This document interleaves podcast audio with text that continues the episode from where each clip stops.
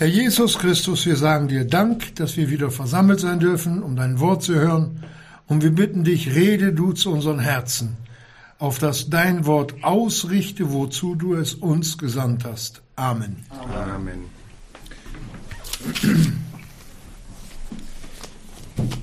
Wir sind ja im Kolosserbrief und wir wollen auch heute Abend wieder im Kolosser Kapitel 4 anfangen aber wir sind normalerweise Kapitel 4, Vers 14 und 15 heute Abend.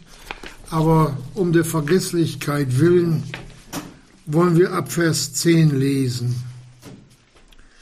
wo der Apostel Paulus den Brüdern schreibt, es grüßt euch Aristarchus, mein Mitgefangener, und Markus, der Neffe des Barnabas, betrifft dessen ihr Befehle erhalten habt. Wenn er zu euch kommt, so nehmt ihn auf. Und Jesus, genannt Justus, die aus der Beschneidung sind, diesen, diese allein sind Mitarbeiter am Reiche Gottes, die mir ein Trost gewesen sind. Es grüßt euch Epaphras, der von euch ist ein Knecht Christi Jesu, der alle Zeit für euch ringt in den Gebeten, auf dass ihr steht, vollkommen und völlig überzeugt in allem Willen Gottes. Denn ich gebe ihm Zeugnis, Vers 13, dass er viel Mühe hat um euch und die in Laodicea und die in Hierapolis. Es grüßt euch Lukas, der geliebte Arzt und Demas, grüßet die Brüder in Laodicea und Nymphas und die Versammlung, die in seinem Hause ist, in einer Hausgemeinde.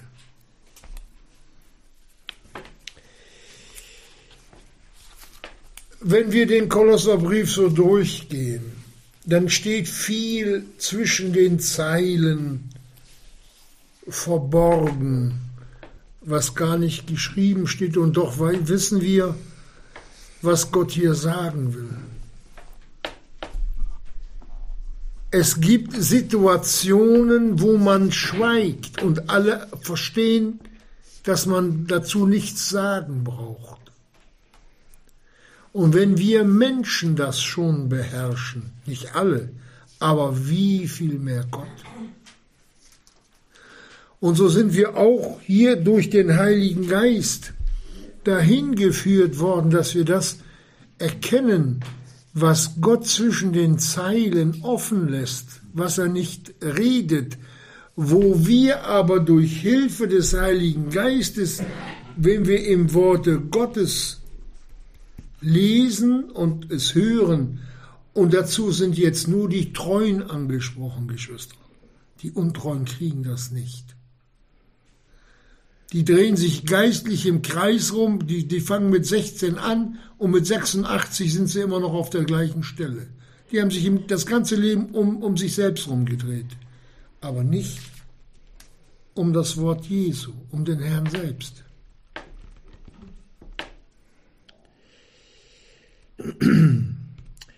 Wir müssen verstehen, Dieser Vers 13, da müssen wir noch mal reinschauen.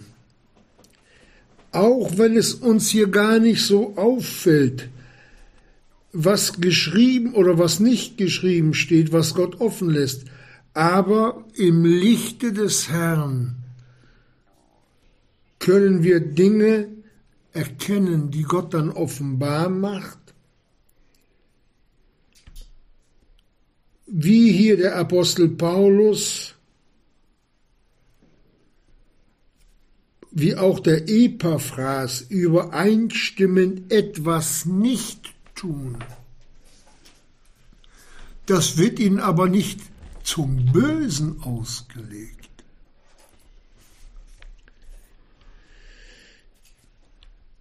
Die beiden haben sich nicht beklagt über den Zustand, über die Geschwister, die ihnen Herzensnot gemacht haben. Sie haben auch nicht die Faust in der Tasche geballt, sondern sind mit dem Problem und Problemen, die ihnen von den Geschwistern aufgebürdet worden sind durch ihre Untreue, ins Heiligtum gegangen, zum Herrn Jesus und haben gebetet, Fürbitte getan. Das ist das, was in den Gemeinden fehlt, die sich ohne große Worte vor dem Herrn niederwerfen und beten. Wenn ich immer höre, ah, ich habe für dich gebetet, ich habe für dich gebetet, ach, ist das schön. Viele Worte um nichts.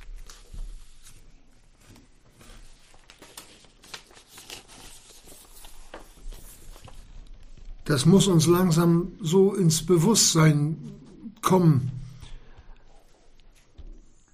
dass es nicht an uns liegt, sondern an unserem begnadigenden Gott.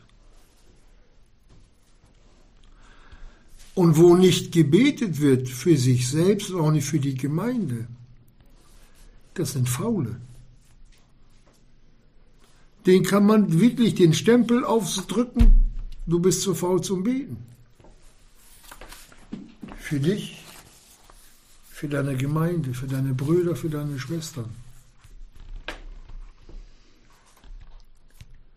Solche tun andere Dinge, aber für die Gemeinde, Geschwister, für die der Herr Jesus so teuer bezahlt hat, die er wirklich mit seinem Blut erkauft hat, mit seinem Leben,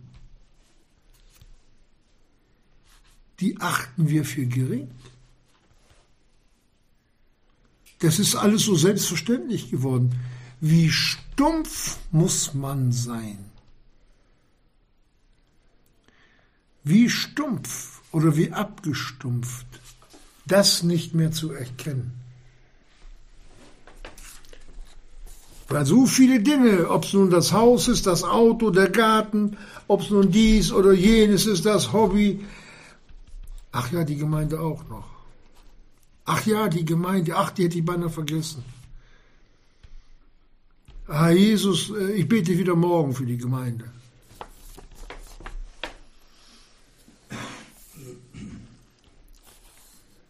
Hier hat uns der Heilige Geist in Epaphras als Vorbild vor die Herzen gestellt. Keine Klage, ihr habt nicht gebetet, nein. Epaphras, ein Vorbild. Und so hat auch jeder von uns in der Gemeinde eine Vorbildfunktion. Kinder Gottes sind Herdentiere, Schäf, Schäfchen, die dem Leithammel oder den anderen nachlaufen. Hier werden Vorbilder gesucht. Nicht Leute, die sich was einbilden, Vorbilder. So wie es der Paulus war. Und er hat es vom Herrn Jesus abgesehen. Und hier sehen wir den Epaphras als ein wundervolles Vorbild. Ist das nicht schön, dass Gott uns das Große, das Gute zeigt? Und dass wir dann den Wunsch in uns aufkommen lassen, wenn wir es wollen, und sagen, ach Herr Jesus, ach das möchte ich auch. Ich kann auch nicht. Denn beten ist Schwerarbeit. Glaub mir das. Wenn es richtig ans Eingemachte geht, Geschwister, das, das kostet Schweiß beten. Und diese Mühe scheuen die allermeisten. Die verstehen aber nicht. Ein Auto muss an die Tankstelle, da muss der Zapfen rein, von der Zapfsäule, damit der Diesel oder der Sprit laufen kann. Da tanken wir uns auf im Gebet beim Herrn Jesus. Das ist die innige Gemeinschaft, wenn wir vor ihm, vor ihm wirklich knien.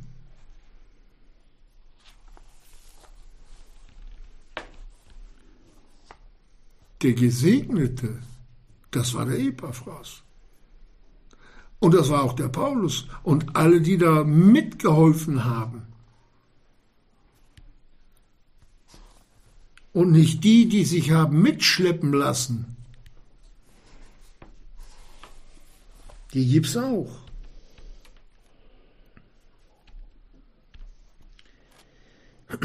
Was war los in Laodicea? Was war da los? Was war der Grund? Da werden mehrere Gründe gewesen sein. Aber wir können mal den ersten Korintherbrief Kapitel 1 Vers 10 aufschlagen. 1. Korinther 1 Vers 10. Da schreibt der Paulus, ich lese mal ab Vers 4, wie der Paulus anfängt und sagt, ich danke meinem Gott alle Zeit eurethalben für die Gnade Gottes, die euch gegeben ist in Christo Jesu, dass ihr in ihm in allem reich gemacht worden seid, in allem Wort und aller Erkenntnis, wie das Zeugnis des Christus unter euch befestigt worden ist, so dass ihr in keiner Gnadengabe Mangel habt. Das war, als der Paulus da war. Und dann muss er ihnen einen Brief schreiben. Vers 10. Ich ermahne euch aber, Brüder, durch den Namen unseres Herrn Jesus Christus, dass ihr alle dasselbe redet und nicht Spaltungen unter euch sein. Es geht nicht hier um die Suppenküche, ob Porri oder Sellerie rein muss in die Suppe. Hier geht es um die geistliche Erkenntnis des Herrn und seines Wortes. Dass nicht der eine sagt, ja, ich weiß, ich bin errettet für Zeit und Ewigkeit, ich bin versiegelt durch den Heiligen Geist, und der andere sagt, nö, man kann wieder abfallen. Das nennt die Bibel Spaltung. Ich kann mich noch daran erinnern, als Junge, ich weiß nicht, wie lange das nicht mehr äh, produziert wird, Sekuritglas, das war in Autoscheiben. Und diese Scheibe, wenn man da ein, von einer Zündkerze das Porzellan abschlug und gegen die Scheibe warf, dann war ein riesiges Netz. Es knallte kurz und dann war ein riesiges Netz. Die Scheibe war noch im Gummi drin. Sie war noch zusammen. Aber man brauchte nur mit dem Finger gegenzustoßen, dann fiel die Scheibe zusammen. Spaltungen. So sind Spaltungen in der Gemeinde. Der kleinste Anlass von außen reicht ein Punkt und dann fällt die Gemeinde auseinander. Das ist viel ernster, was der Paulus uns hier mitteilt, als wir das denken. Und diese Spaltungsgefahr oder Spaltgefahr, die war in, war in Kolossee auch ganz stark. Da war doch schon Spaltung durch Untreue. Jeder, der untreu ist, Geschwister, nehmt euch das zu Herzen, spaltet die Gemeinde. Diese Gemeindehopser, mal komme ich, mal komme ich nicht, die man so, so, so am Knopf abzählt, nicht? Heute esse ich, heute esse ich nicht, morgen esse ich, morgen, übermorgen esse ich nicht. Das kann man mit dem Herrn Jesus nicht machen. Wir sind sein und wir sind zweckbestimmt. Nicht, dass Gott uns verknechten will. Uh-uh. Er hat das Allerbeste und das haben die allermeisten noch nicht erkannt, was es heißt, Gemeinde zu sein. Jeder von uns müsste einmal nach Afrika hin, wo die geschlagen und verfolgt werden und dem Tod ins Auge sehen und wie die am Herrn Jesus festhalten und noch dabei hungern. Was hat was hat Gott für die bereitet, Geschwister, die Not haben und trotzdem überglücklich sind?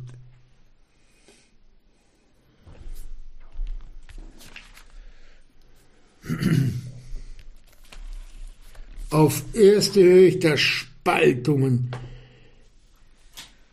bei euch sind. Sondern sie sollten alle, so wie auch wir, in derselben, in demselben Sinne, in derselben Meinung, nicht was, was ich sag mal, was, was ich lieber an Marmelade esse oder an, an Brot oder, nein, geistlich, geistlich, Geschwister, in der Nachfolge.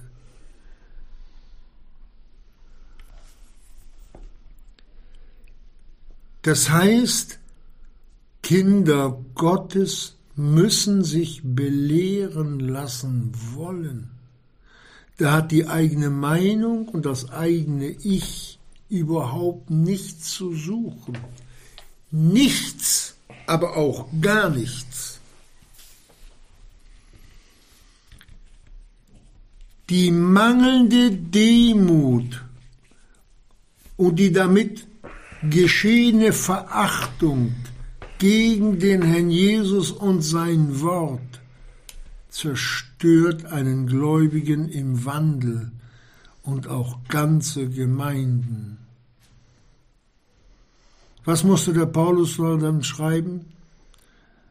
Wenn ihr euch aber beißet und fresset, dann wisst ihr, was da für äh, kriegerische Auseinandersetzungen mit Worten geführt worden sind.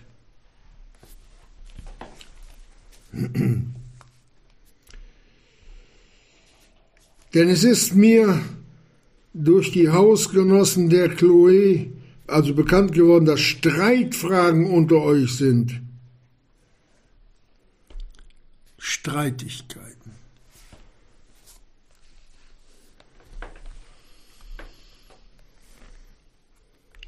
Geschwister, in 1. Korinther 13, Vers 12. Da wollen wir auch noch reingucken. Da heißt es, denn wir sehen jetzt durch einen Spiegel geistlich, und zwar undeutlich. Wir werden den Herrn Jesus erst richtig erkennen, wenn wir ihn von Angesicht zu Angesicht sehen.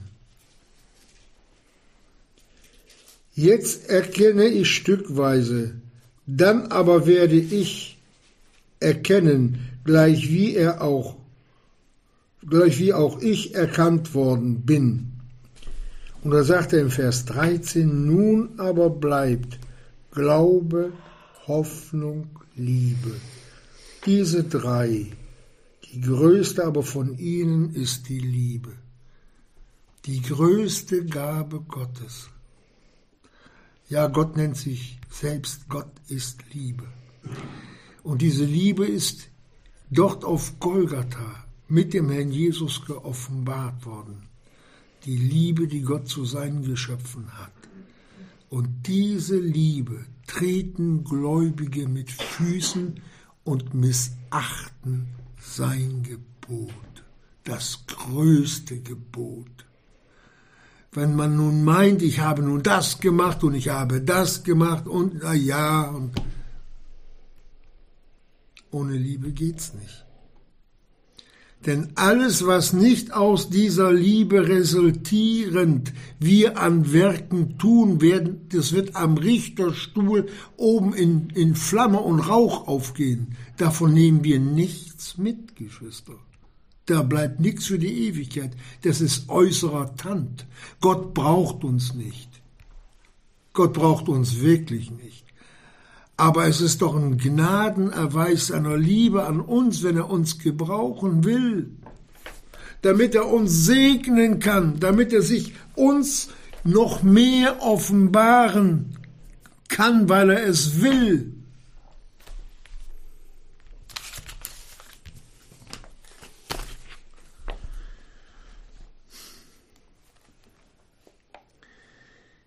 Und dieses Gebot, das lesen wir im 1. Johannes 2, Vers 9, das wird dermaßen mit Füßen getreten,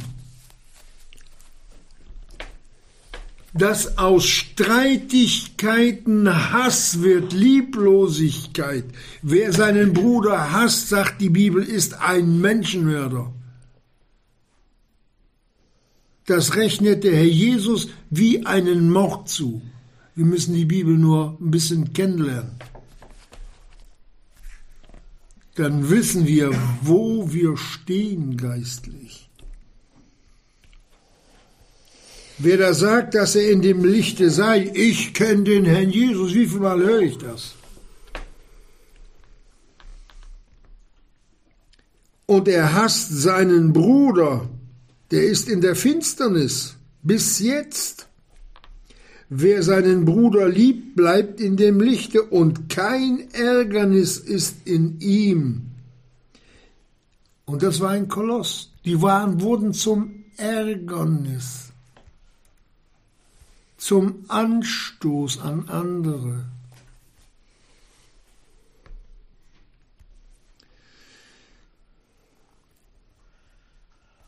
Wer seinen Bruder liebt, bleibt in dem Lichte und kein Ärgernis ist in ihm.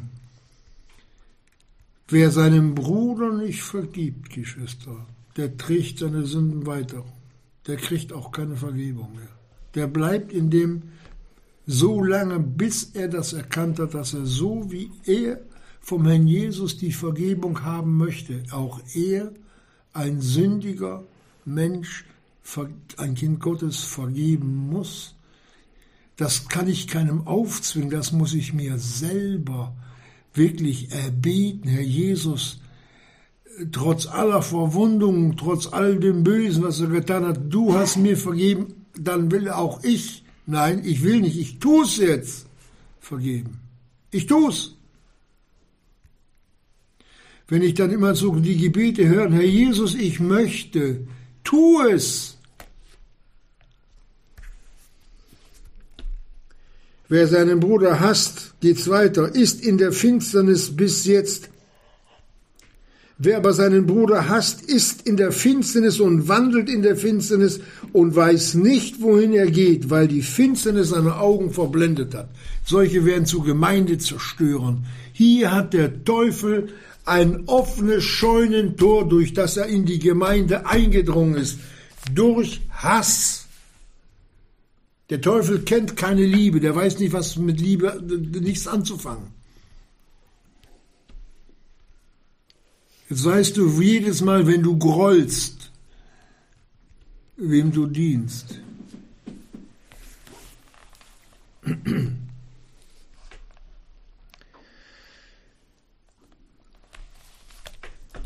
Da war Liebe erkaltet in Kolossee.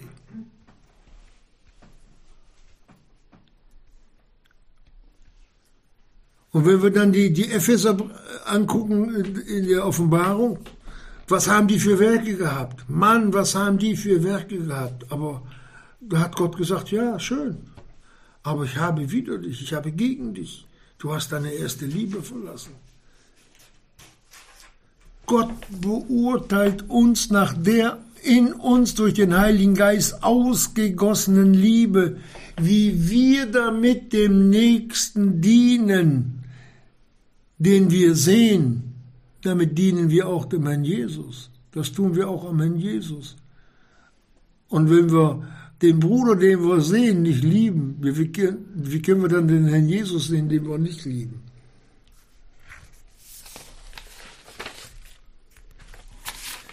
Die Sache dort in Kolossee, die war viel ernster, als das angenommen war oder angenommen ist. Geschwister, wenn wir anfangen, diese Dinge auf die leichte Schulter zu nehmen. Ha. Da passiert's, da sind wir ganz, können wir ganz schnell unten durch sein.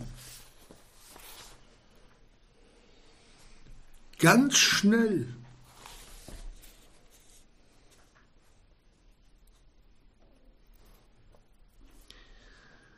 Wie sanft doch der Apostel Paulus hier den Epaphras beschreibt, nämlich nur, dass er viel Mühe hat mit den Gemeinden.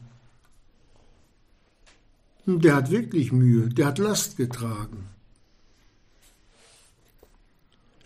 Und er klagt nicht darüber. Er klagt wirklich nicht.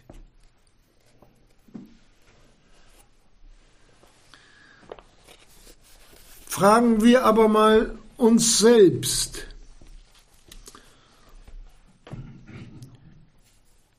Die Kolosser, hatten die die Möglichkeit, den Herrn Jesus zu fragen? Bin ich's, Herr Jesus, den du so beurteilst, dass ich den anderen Mühe mache? Bin ich das, Herr Jesus? Das können wir denn dann auch fragen.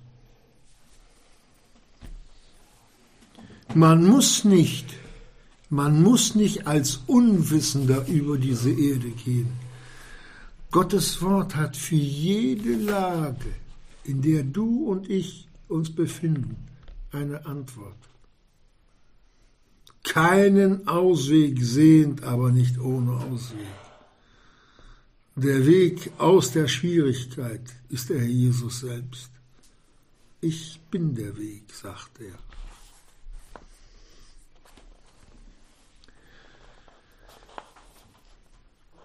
Und wer nicht weiß, wie es geht, der bitte Gott.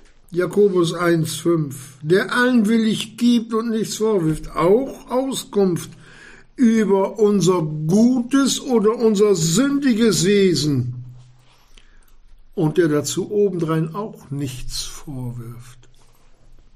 Er überlässt es uns, mit dem, was er uns sagt, zu handeln. Wir können so weitermachen. Aber wir können uns noch mehr an das Herz Jesu festhalten, noch dichter an ihn ran.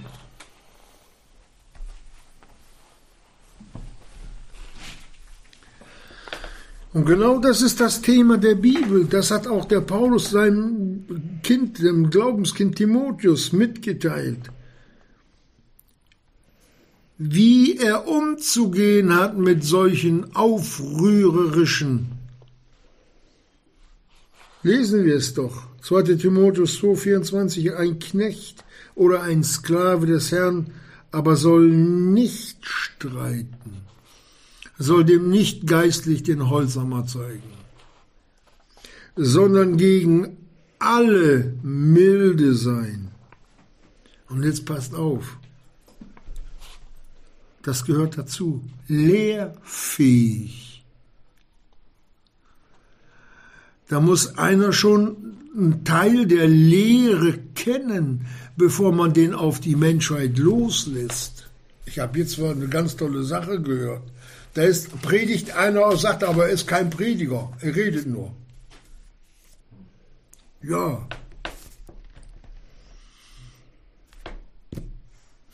Was bin ich denn, wenn ich Wort Gottes verkündige?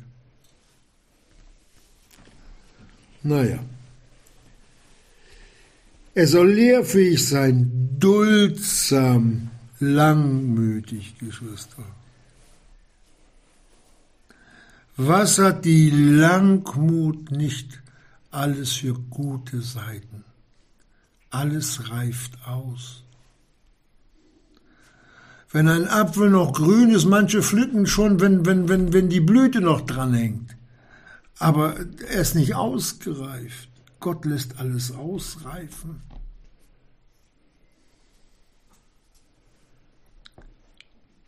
Ich weiß von Gemeinden, wo die Bosheit durch Geschwister ausgereift ist, da wurde gebetet, da haben sich ganze Trupps von der Gemeinde losgesagt. Alle, die wie so ein Eitergeschwür in der Gemeinde rumgemacht haben. Weg waren sie. Und hat nicht lange gedauert, sind sie untergegangen. Da habe ich jetzt schon mehrere Male erlebt.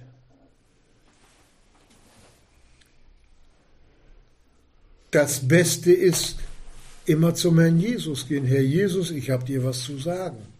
Ich verklage keinen, aber schau dir das an, was hier passiert. Geschwister, das mache ich auch. Das muss ich machen. Ich mache es noch viel zu wenig.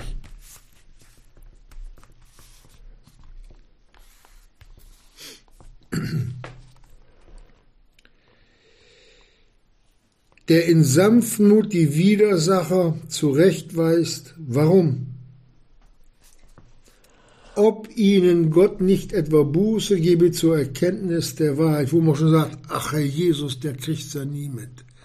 Der dreht sich ja schon 25 Jahre um den einen Punkt und er kommt nicht weiter. Im, Im, Gegenteil, das geht immer noch mehr rückwärts. Und er sagt die Schrift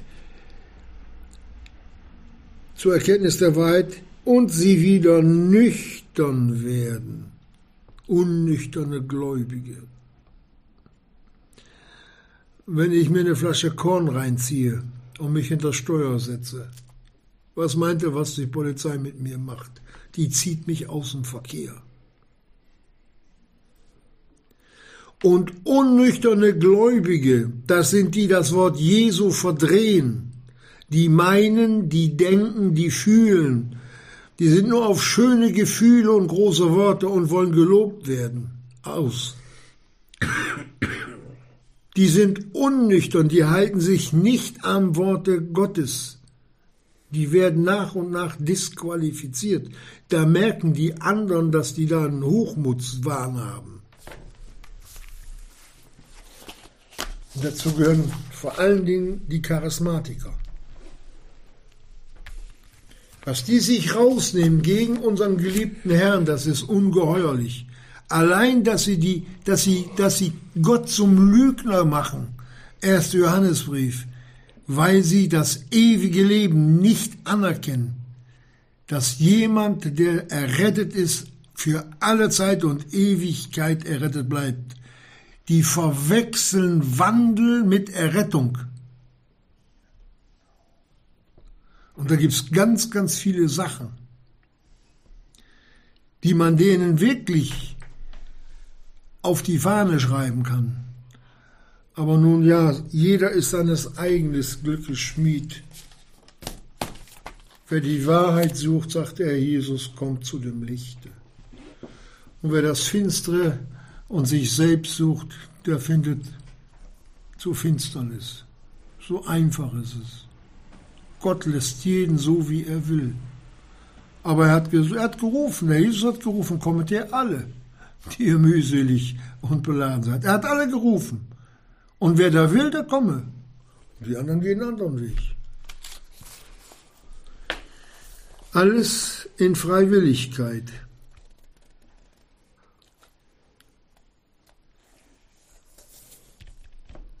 Diese Brüder, die hatten einen Auftrag, den Gläubigen die Größe Gottes zu zeigen, die Liebe Gottes, die Barmherzigkeit Gottes. Wie viele Millionen hat jeder von uns bezahlt, dass er errettet werden konnte? Nicht einen Cent. Im Gegenteil, der Herr Jesus hat für uns bezahlt. Und das mit seinem Leben, Geschwister. Guckt in alle Religionen rein, ob einer da ist, der auch nur einen Hauch der Ähnlichkeit mit unserem Herrn hätte. Nichts. Die Götzen muss man tragen und wir werden vom Herrn Jesus getragen.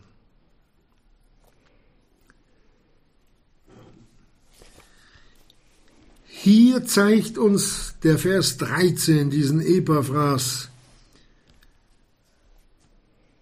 wie der Herr Jesus in ihm Gestalt gewonnen hat, angenommen hat, wie durchdrungen der von dem Willen unseres Herrn war.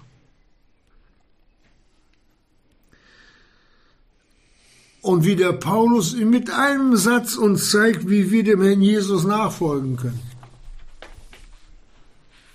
Gebet für andere, für die Gemeinde ist ein Ausdruck der Liebe zum Bruder, zur Schwester, zur Gemeinde.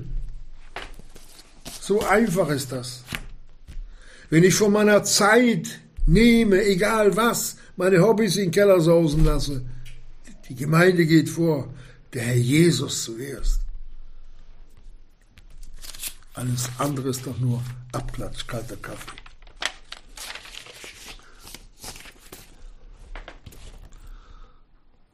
Als ich vor über 40 Jahren noch in den Kneipen ging, habe ich auch ab und zu mal getrunken, da hörte man oftmals den Spruch, den habe ich auch gesagt, halb besoffen ist weggeschmissenes Geld.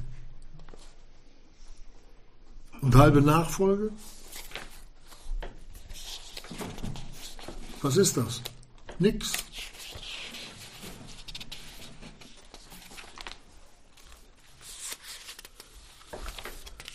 Wir können ja mal den Herrn Jesus darüber fragen.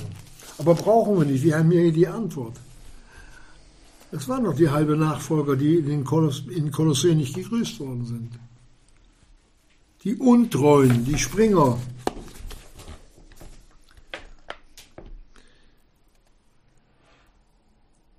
Ich habe mal, das sage ich auch, weil ich nur mein, mein, mein, mein, mein Saufen entschuldigen wollte.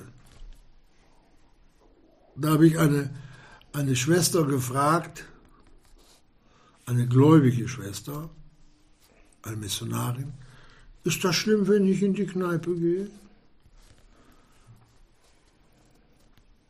Ich habe da nicht erzählt, was ich mache.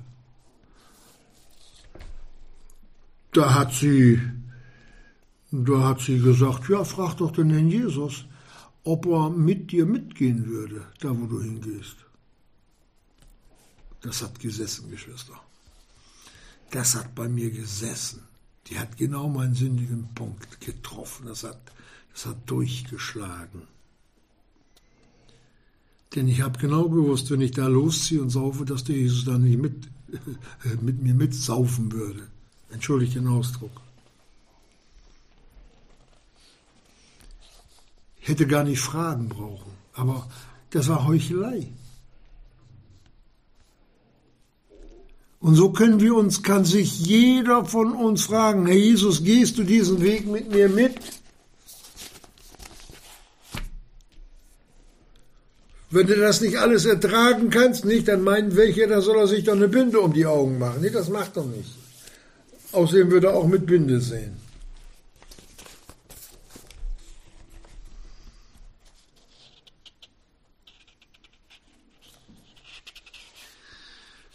Und so wie mich diese Schwester damals wirklich mit einem Wort der Weisheit ins Licht gestellt hat, so hat es auch der Paulus den Galatern gesagt, Brüder, wenn ein Mensch von einem Fehltritt übereilt würde, so bringet ihr die Geistlichen einen solchen wieder zurecht im Geiste der Sanftmut die hat nicht stundenweise an mir rumgeklotzt und gekleckert, das darfst du nicht, das darfst du nicht, das darfst du nicht. Der eine Satz hat gereicht. Und nicht in bösen Worten oder bösen, ja, Gedanken. Frag es den Herrn Jesus, ob er mit dir mitgeht.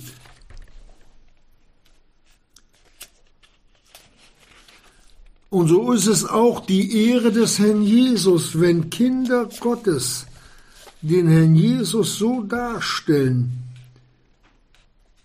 in seinem Wesen, wenn sie voll Liebe für den anderen vor Gott einstehen.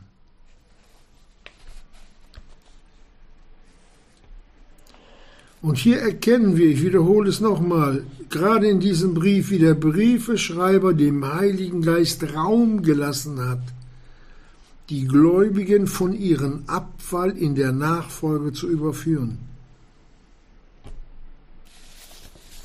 Und genau dagegen steuert der Seelenfeind. Dagegen steuert der Teufel. Was hat er mit der evangelischen Kirche gemacht? Der Luther würde sich der Luther würde heute, wenn der äh, durch die Gemeinden ziehen würde, der würde, glaube ich, mit dem Dreschschwegel dreschen in den Gemeinden. Vor allen Dingen die da vorne reden. Was haben die mit dem Worte Jesu gemacht?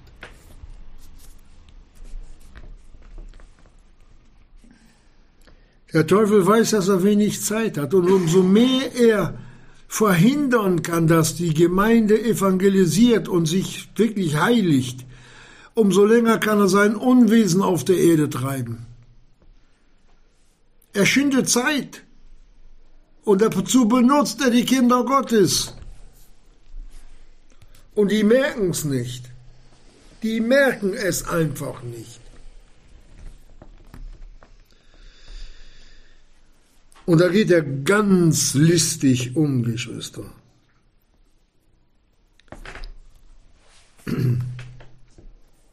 Der Listenreiche, der auch die alte Schlange genannt wird.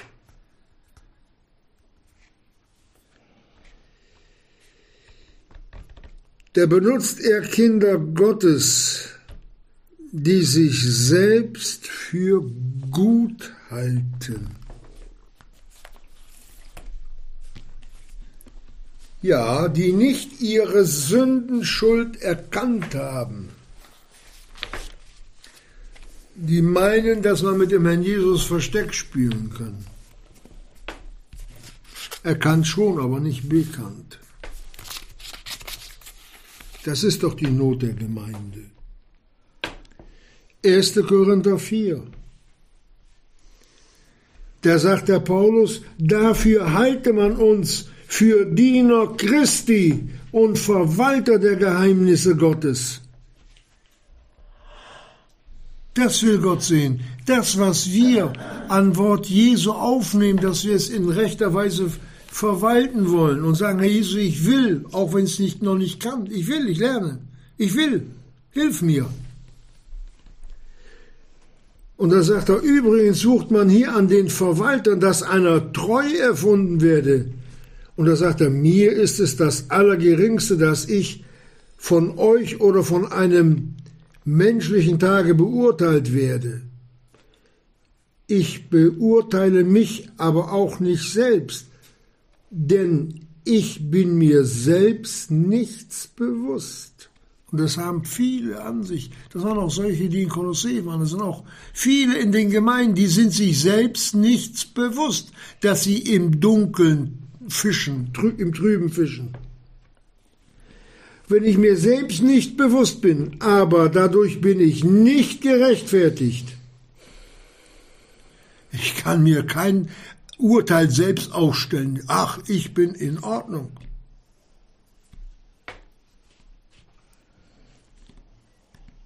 Der mich aber beurteilt, sagt der Paulus, und der, da können wir auch unseren Namen einsetzen, ist der Herr. So urteilt nicht etwa vor der Zeit über euch, über uns, über mich, dass wir meinen, wir sind schon gut.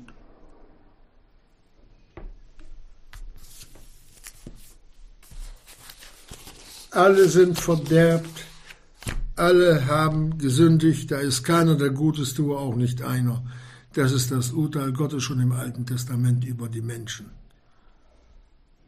Das Einzige, was an uns gut ist, das ist, was Gott geschaffen hat. Alles andere ist die reine Pest und Tod.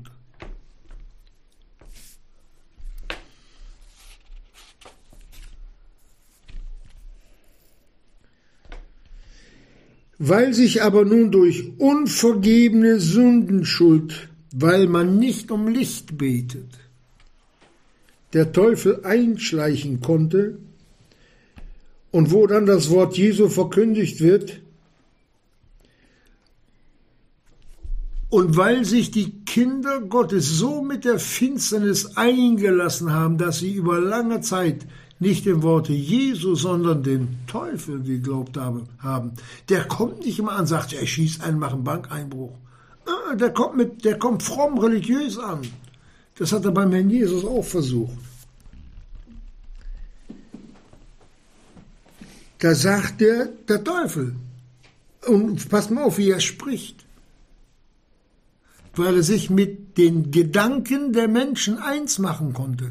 Er sagt, ich bin nicht so. Die Gedanken sind nicht von Kindern Gottes. Die flüstert die Schlange denen ein. Die Schlange redet und sagt, ich bin nicht so wie die. Haben es viele Male erlebt, Geschwister. 40 Jahre Seelsorge. Da kriegt man schon so einen kleinen Touch mit, was alles möglich ist.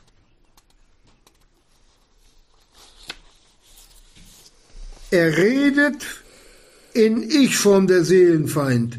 Und Kinder Gottes sind durch mangelnde Buße von Blindheit geschlagen und wissen es nicht, dass sie ihre eigenen Gedanken nicht mehr beherrschen, sondern manipuliert sind. Ein furchtbarer Zustand, der erschaudert und immer schlimmer wird, dass er bei den Kindern Gottes immer mehr in den Abfall hineinführt. Wo man dann hinterher meint, ich bin der Gute, dass man missverstanden wird wegen der Verdrehung, die ja die Finsternis bei mir selbst gemacht hat, dass ich die Wahrheit nicht mehr erkennen kann. Dass man innerlich meint, wenn die mich nicht mögen, obwohl sie geliebt sind, dann sagt der Teufel ihnen, wieder ein Ich vom, dann kann ich ja aus der Nachfolge und auch aus der Gemeinde gehen. Und dann hat er sein Ziel erreicht. Da hat er erfolgreich wie der Angler einen Köder an den Haken gebunden und hat ihn auf den See rausgeworfen und der Fisch, der diesen Köder schluckt, der hängt fest. Und dann sieht man, wie die Kinder Gottes vom Teufel hin und her gerissen werden. Mal kommen sie, mal kommen sie nicht. Mal können sie, mal können sie nicht. Dann kommt Krankheiten, dann kommt dies, kommt das. Sie hängen an der Schnur des Teufels fest. Das nennt die Bibel Bindungen.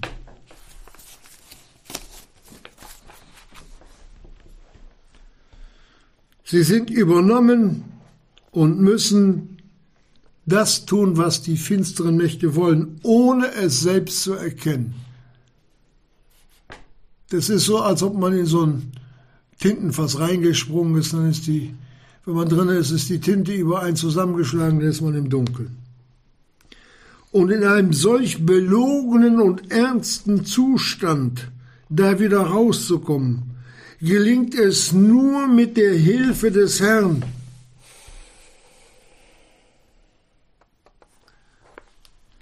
für die man beten muss, kämpfen muss, um die ganze Gemeinden ringen müssen, oder solches sein können, wie auch der Ebrafass es gewesen ist. Obwohl die Kinder Gottes den Fall Adams kennen, und die Folgen der Sünden.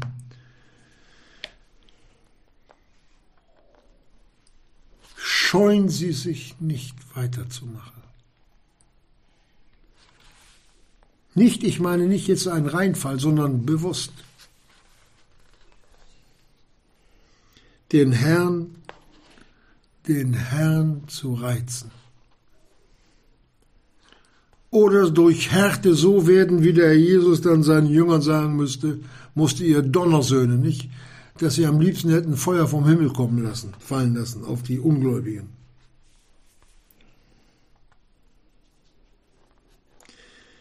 Jetzt können wir uns ein wenig vorstellen, in welcher Gesinnung der Epaphras für die kränkelnden Gemeinden, in welchen welcher Gesinnung er war. Wie er dort vor dem Herrn lag, für die vom Teufel verschleppten und Sündenkranken. Das war ein Beter, der am Gnadenthron unseres Herrn Jesus bekannt war. Soweit der Vers 13. Wir kommen gar nicht in den Vers 14 rein, aber wir wollen das nächste Mal nochmal drüber sprechen und lesen den Vers 14 dann nochmal vor, wie der Apostel Paulus es uns mitteilt. Es grüßt euch Lukas, der geliebte Arzt.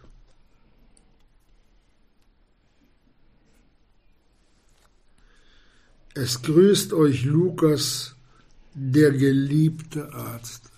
Auch da wollen wir das nächste Mal noch drüber sprechen.